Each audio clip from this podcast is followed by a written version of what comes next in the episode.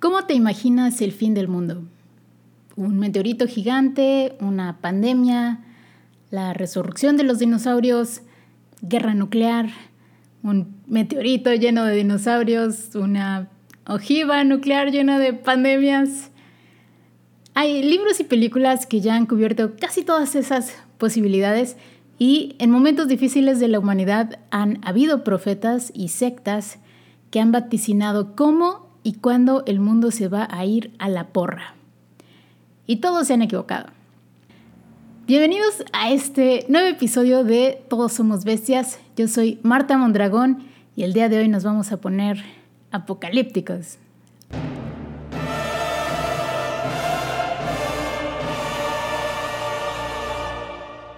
Seguramente no les sorprenderá saber que hay registros muy antiguos de personas que han declarado que la Tierra como la conocemos se iba a acabar en determinada fecha. Uno de los primeros fue en el año 66, durante la Primera Guerra Judeo-Romana. Uno de los líderes de la rebelión judía contra el Imperio Romano, Simón Bar Giora, predijo que en una batalla del fin de los tiempos contra sus enemigos, vendría la segunda llegada del Mesías. Todo esto acompañado de, del fin del mundo. Simón Bargiora, como muchos líderes militares de ese entonces y también de ahora, era considerado un héroe por algunos y para otros era un líder violento que torturaba y cortaba las manos de sus adversarios para luego enviarlas a sus poblados de origen y así intimidar a los, pues sí, a los habitantes. Y también le hizo lo mismo a gente de su bando por considerarlos traidores y bueno, pues él creía que estaban realmente del lado de los romanos. Esto provocó que muchos desertaran y que de hecho sí se fueran del lado de los romanos, que también eran una fichita, y quienes después de cinco meses de sitiar la ciudad de Jerusalén finalmente irrumpieron. Simón Bargiora trató de escapar a través de los pasajes subterráneos de un templo y excavar su propio camino hacia la libertad. Pero eventualmente se le acabó la comida y se vio obligado a salir a la superficie.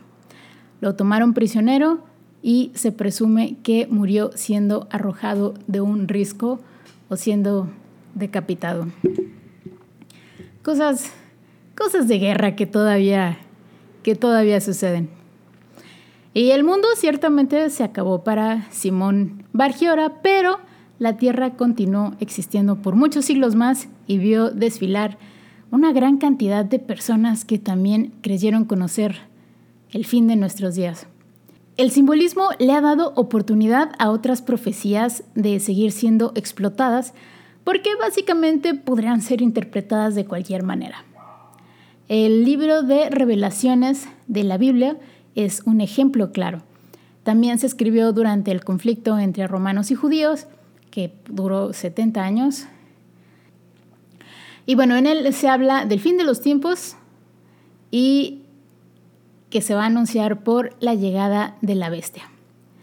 La bestia, de hecho, son dos bestias, una que surgiría del mar con siete cabezas, que eh, se cree que representan eh, en ese tiempo siete reinos romanos y otra que aparecería en la tierra y que iba a engañar a la gente para que adoraran a la bestia del mar y a señalar a aquellos que no lo hicieran para así matarlos. El número 666, 666 serviría para identificar a la bestia y aquellos que llevarán eh, la marca en la frente o en la mano serían los únicos autorizados para vender o comprar. Los historiadores han interpretado esto como una alegoría que habla del imperio romano. El mar y la tierra se referían a las vías en las que las fuerzas armadas de Roma se iban a desplegar y la marca no era otra cosa que una moneda o documentos autorizados por el emperador romano para poder hacer comercio. Y hablando del emperador romano y el número 666, resulta que todos los caracteres hebreos tienen un número. cuando se suman los números del César, Nerón, César es, era el título que recibían algunos emperadores romanos y Nerón era el emperador de, ese entonces cuando se escribió Revelaciones. Y bueno, la, la suma de todos estos caracteres da como resultado el número 666. Esa se hace una explicación muy acertada y sin embargo en la cultura popular de principios del 2000 se creía que el 666 estaba relacionado con microchips, con transacciones bancarias. Se cree que la W de World Wide Web que vemos en todas las direcciones de Internet podría ser un 666 en números romanos, que si el mouse era la marca de la mano, Bill Gates, el dueño de Microsoft, y cuyo sistema operativo está instalado en muchas computadoras, algunas de ellas seguramente se han usado para, para acusarlo de ser el anticristo, ha sido precisamente acusado de ser la bestia. No solo por esto de las direcciones, también porque actualmente, en medio de esta pandemia, ha estado él donando de su dinero, destinando millones de dólares a la búsqueda de una vacuna. Es uno de los pocos multimillonarios, no deberían de existir los multimillonarios, pero es uno de los pocos que está moviendo pues sus recursos para, para solucionar el problema. La gente dice, fíjense, que, que esto podría ser una señal de que es aquel que se presume a sí mismo como un dios, sería el falso dios, y que dentro de las vacunas que va a dar van a haber microchips con los que nos van a rastrear. No sé si la gente se preocupa de, va a rastrear esa vez que fui al cine, a pesar de que había pandemia, o va a rastrear esa vez que fui a comprar unos tacos. No sé, no, no somos tan interesantes. Pero bueno, hay gente que sí se siente espiable o rastreable. Y déjenme decirles que aunque los microchips tienen la palabra micro, no son tan pequeñitos. El microchip para identificar a un perro es un poquito más grande que el grano de un arroz. Y no es posible agregarle tecnología de rastreo todavía. Eh, igual y en muchos, muchos años se podrá, pero ahorita ni de broma. Los dispositivos, por ejemplo, que sí tienen eh, GPS en tiempo real como teléfonos o sistemas de navegación, tienen a su vez otros componentes mucho más grandes que son necesarios para mantenerlo funcionando, como una batería, por ejemplo. Hay collares para perro que sí tienen rastreador y no son pequeños, pesan al menos 30 gramos y miden como 7 centímetros de largo y tendrán de grosor casi 2 centímetros. Pero bueno, regresando al apocalipsis, mientras que otros tratan de hacer que el libro de revelaciones suceda y lo relacionan con cualquier cosa, eh, personalmente la mejor interpretación es la del niño diabólico, como en las películas de, creo que se llaman El Anticristo. Eh, no, se llama The Omen, la profecía. Y cualquiera que haya escrito el guion de esa película seguramente conoció al peor niño de la historia. Por cierto, se llamaba Damián, Damian. Y bueno, eh, ya, mientras que otros tratan de hacer que sí sucede el libro de revelaciones, aunque se haya escrito más de 1900 años, hay otras profecías por ahí que la gente elige creer, como lo fue en las famosas predicciones del calendario maya, que decían que en 2012 el mundo se iba a acabar. Cuando nada pasó, pues todos decían, no, no, lo malinterpretaron, era como entrar a una nueva etapa de la humanidad. Y no sé, las cosas no son tan diferentes desde el 2012, a, excepción de que pues tenemos figuras políticas muy polémicas, pero no es que eso no haya sucedido antes. Está también la secta del Heaven's Gate, no sé si recuerden, eh, cuyos miembros, 39 personas, se suicidaron en 1997 porque pensaron que el mundo iba a terminar y que en la cola del cometa Hale-Bopp, que iba a pasar relativamente cerca de la Tierra, eh, venía una nave alienígena que se los iba a llevar con ellos, pero necesitaban morirse primero. Esa es bastante casualidad. Y está el, el profeta favorito de todos, Nostradamus. Él fue un poquito más inteligente para plantear sus profecías. Mi teoría es que sabía que estaba diciendo puras paparruchas. Y las hacía sumamente ambiguas, tan ambiguas que básicamente se podrían aplicar a cualquier cosa. Entonces la, la, humanidad ha decidido reinterpretarlas una y otra vez según el momento histórico que se esté viviendo.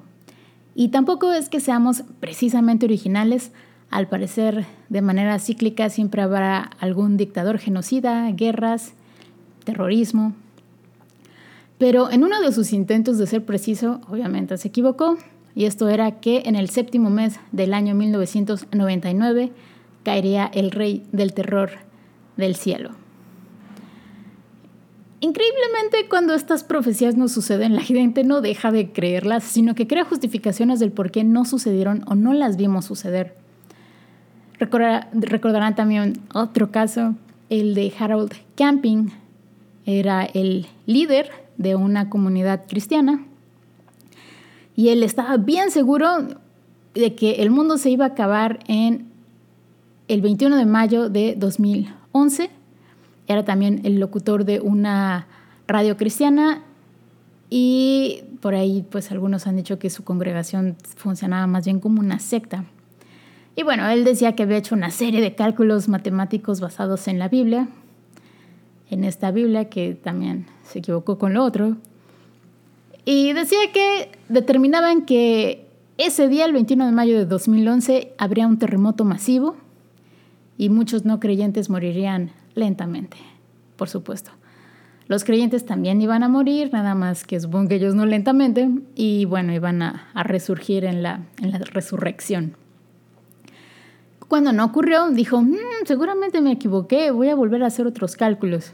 Y entonces la pasó para octubre del 2011 Tampoco pasó y ya así después de unos días dijo, ¡ay, creo que sí me equivoqué! Y bueno, pues sí se equivocó porque para desgracia o fortuna, pues aquí seguimos.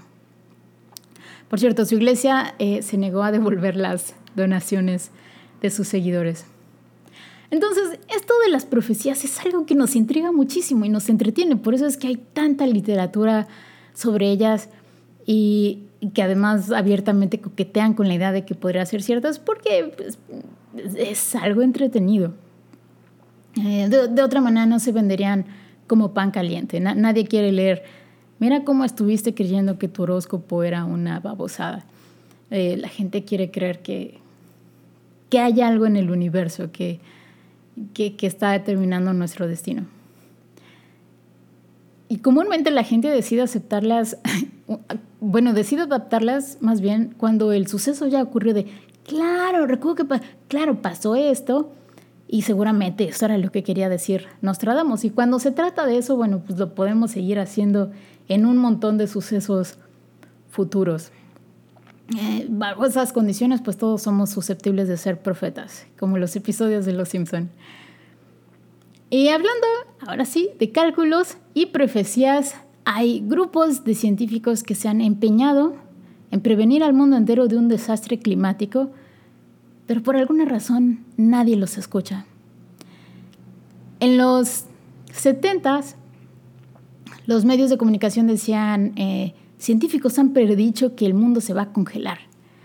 Un artículo de la revista Newsweek llamado The Cooling World decía que un grupo de meteorólogos estaban alarmados porque la temperatura de la atmósfera estaba descendiendo y que, y que quizás enfrentaríamos a una nueva era de hielo.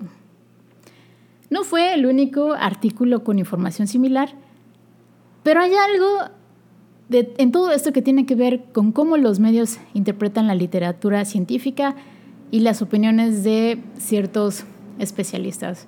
Y, yo lo, vi, mi, mi, formación es de diseñadora, estuve en muchas salas de edición donde la gente estaba aprendiendo cabezas.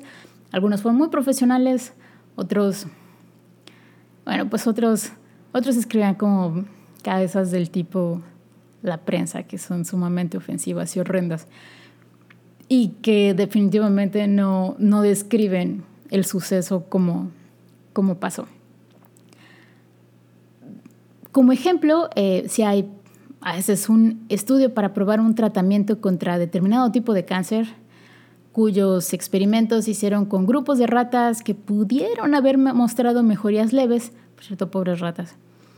Las conclusiones serán hicimos este procedimiento de esta manera, esto fue lo que encontramos, valdrá la pena hacer más investigación al respecto, punto. Pero los editores de agencias, revistas o periódicos seguramente elegirían como cabeza científicos descubren cura contra el cáncer. O quizás en una entrevista eh, le pidan su opinión a una persona especializada en determinado tema, digamos una ortopedista. Y esta ortopedista está platicando, fíjate que una vez a un paciente yo le recomendé usar suecos y ay, medio mejoró de su condición. Entonces la cabeza que van a elegir los medios sería, experta dice que usar suecos cura el pie plano. ¿Por qué les platico todo esto?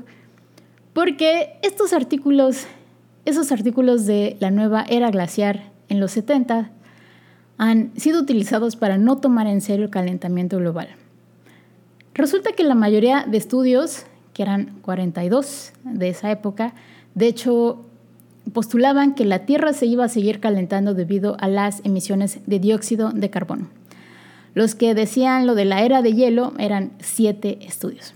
Pueden ver el listado de estos estudios en el documento The Myth of the 1970s Global Cooling Scientific Consensus de Thomas C. Peterson, el mito del enfriamiento, el mito del consenso científico del enfriamiento global de 1970.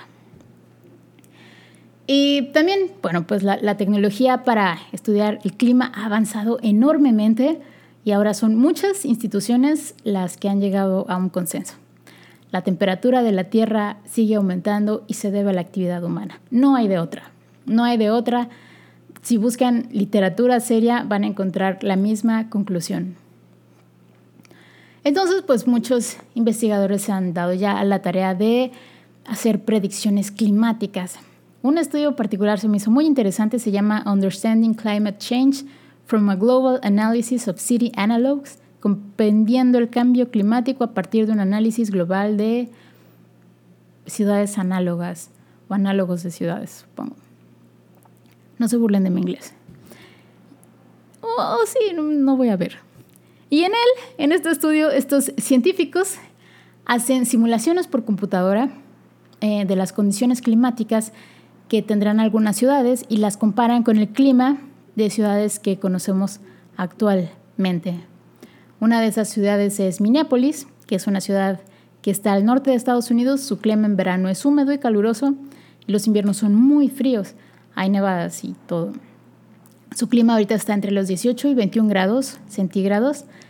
Y la razón por la que las regiones que están más cercanas al norte son más frías que las que están al sur, eh, sobre todo en invierno, es porque el hemisferio norte de la Tierra está más lejos del Sol.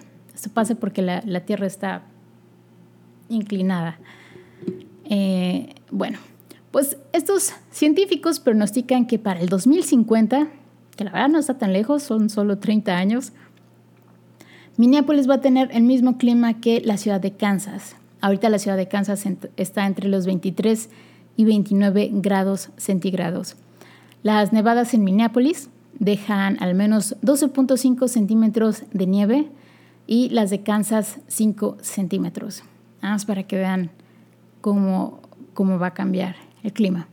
Y algo que me llamó mucho la atención en la introducción de este estudio es que los investigadores admiten que el cuerpo de evidencia sobre cualquier situación, sin importar qué tan sólido sea, nunca se ha probado efectivo a la hora de hacer que las personas cambien una opinión errónea. Y si se animaron a hacer este ejercicio de comparar los climas de las ciudades, fue porque piensan que es más probable que la gente actúe si puede visualizar o imaginarse de manera más acertada la magnitud del problema. Igual deberían dejarse crecer el vello facial y ponerse togas y hablar de manera súper críptica. Pero bueno, los científicos no querían eso, van a seguir publicando papeles, esperando a que la gente les, les haga caso y que los medios interpreten bien la información. Lamentablemente hubo muchas ciudades que no pudieron comparar con ninguna otra porque presentarían condiciones climáticas que actualmente no existen en nuestro planeta. a mí sí me parece preocupante que en 30 años seamos capaces de crear alteraciones de ese grado, de crear alteraciones en el que ni siquiera tenemos una referencia actual de cómo va a ser ese, ese nuevo clima. El panel intergubernamental sobre el cambio climático, que está integrado por al menos 1.300 científicos de diferentes partes del mundo, han hecho proyecciones y piensan que la temperatura de la Tierra va a seguir aumentando durante este siglo y probablemente el que le sigue. Y durante ese tiempo el nivel del mar va a subir. Esto es debido a que los glaciares de los polos continuarán derritiéndose. Recordarán la, recordarán la noticia de días pasados de que el deshielo de Groenlandia ya es inevitable. Incluso aunque ahorita se detuvieran las emisiones de gases de efecto invernadero seguiría sucediendo y en este momento se está derritiendo siete veces más rápido que hace 30 años. Esto ocasionaría que muchas costas desaparecieran. Y bueno, pues el mar también se va a acidificar más. Se predice que los océanos de la Tierra actuarán como un amortiguador contra el cambio climático al absorber eh, parte, parte del exceso de calor y dióxido de carbono de la atmósfera.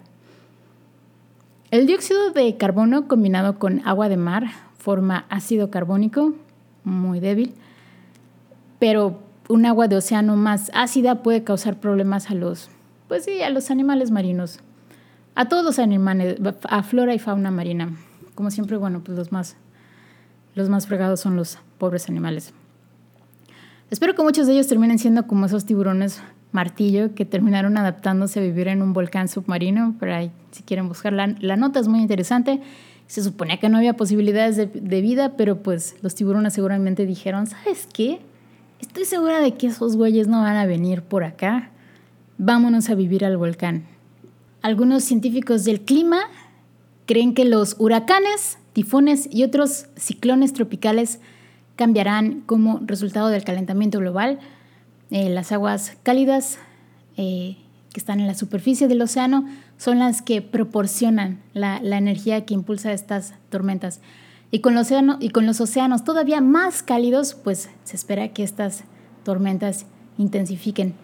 Algunas zonas donde no había tantas lluvias van a presentar un aumento de precipitaciones, mientras que en otras, las más secas, van a estar todavía más secas. Va, va a afectar de diferentes maneras el, cambio climático a diferentes regiones, pero bueno, yo ahorita estoy hablando como que es algo que va a pasar y, no, no es cierto. Eh, el cambio climático no es, una, no es una especie de terror que va a caer del cielo en unos años, como decía Nostradamus. De hecho, ya, ya nos está cayendo, pues entre otras cosas, el cambio climático. Uno de los impactos más devastadores que estamos viviendo son los incendios forestales incontrolables, además que siguen surgiendo y resurgiendo. Apenas a principios de este año escuchábamos eh, de los incendios en Australia, eh, de los incendios en California. Ahorita ya resurgieron los incendios en California y además hay otros en España y en Argentina. Que por cierto, la, la respuesta del presidente Donald Trump fue realmente estúpida. Básicamente dijo que la gente no recogía las hojas secas de los bosques y que por eso se quemaba. Tienen que limpiar sus pisos, les dijo. Bueno, eh, y, quiero dejar claro que, los incendios forestales aparecieron básicamente desde que apareció la vegetación en, el planeta y por consiguiente, bueno, pues apareció el oxígeno. Lo que los hace preocupantes realmente es la frecuencia y la intensidad con la que están sucediendo y con la que se están presentando. Eso le deja mucho menos tiempo al terreno y a la fauna para recuperarse. Antes se quemaban, eh, se quemaba una gran porción de tierra y bueno, pues todo, todo lo que dejaba la devastación ayudía a nutrir a la tierra, pero al grado en el que están sucediendo, con la velocidad a la que están sucediendo, pues le deja mucho menos tiempo al terreno y a la fauna para recuperarse. A mí me entristece terriblemente eh, los animales que se quedan atrapados en esos fuegos. Eh, pero no sé, incluso hasta por motivos egoístas, porque todas estas masas de vegetación nos proveen oxígeno, sería buena idea empezar a cuidarlos, a, vigilarlos, a dejar de apoyar actividades cuyo daño colateral sea la deforestación.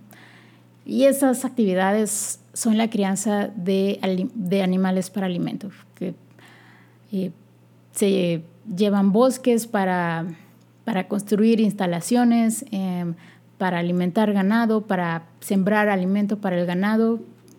Realmente una, una actividad abrazadora. Y bueno, pues muchos de estos fenómenos horribles del 2020, conocido comúnmente por todos como este año de mierda, están estrechamente relacionados con la explotación animal y el uso de combustibles fósiles. Y también, bueno, pues la sobrepoblación. me, da, me da tanta angustia escuchar eso de los bebés del COVID. Aunque la gente dijo, mmm, el mundo está horrible, ¿sabes qué deberíamos hacer?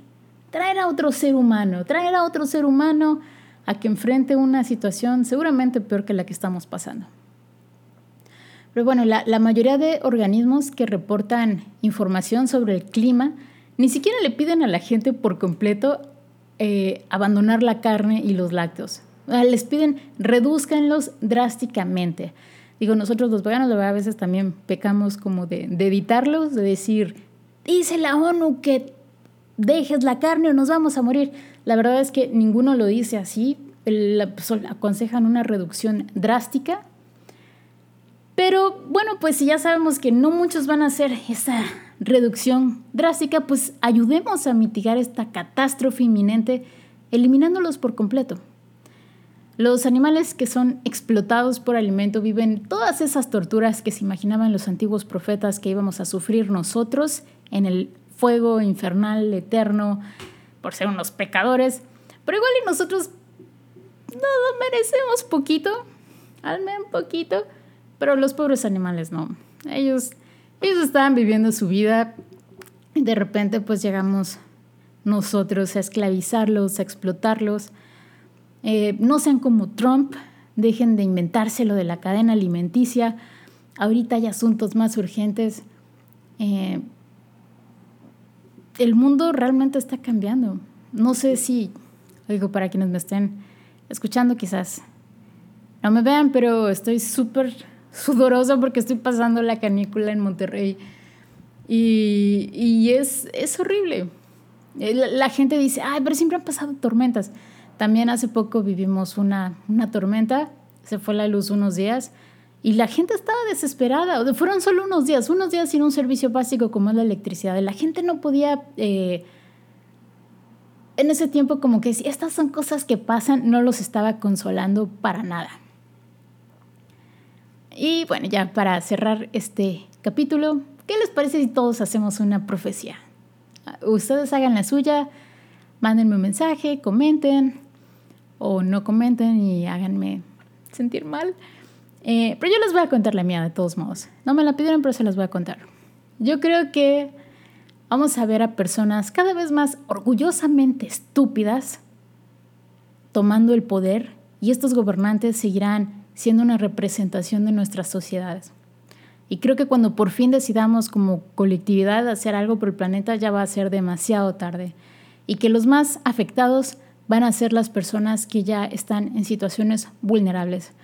Lamentablemente creo que los Simpson van a seguir al aire, van a ser peor de lo que son ahorita, al grado en que vamos a olvidar lo buenos, lo buenas que fueron las primeras temporadas. Y yo creo que quizás en el 2050 es cuando vamos a empezar a ver estos, estos cambios. Pero ¿saben qué? Como siempre va a haber gobernantes estúpidos, yo creo que esto se podría aplicar y las cosas se van a poner peor. Yo creo que esto se va a poder aplicar a cualquier, a cualquier fecha que venga mucho más adelante. Yo soy Marta Mondragón y espero estar completamente equivocada. Antes de despedirme, quiero invitarles a la, exposición virtual. Tuvimos una exposición virtual el sábado 22 de agosto, todavía sigue en línea. Eh, el tema es Leche no gracias. Como saben, tenemos una campaña donde informamos a la gente sobre cómo se consume, sobre cómo se produce la leche. Fue un ejercicio muy interesante. Siete ilustradoras mexicanas reinterpretaron a su manera eh, siete de las obras más emblemáticas de la historia del arte. Todas estas reinterpretaciones llevan un mensaje que es el de dile no a la leche de vaca, porque es un producto, es un producto cruel, es un producto feo. Eh, no necesitan bañarse ni peinarse para ir a esta exposición, la pueden ver desde su teléfono o computadoras en nuestras plataformas de Instagram, YouTube y Facebook. Saludos apocalípticos a todos y nos vemos en el siguiente episodio.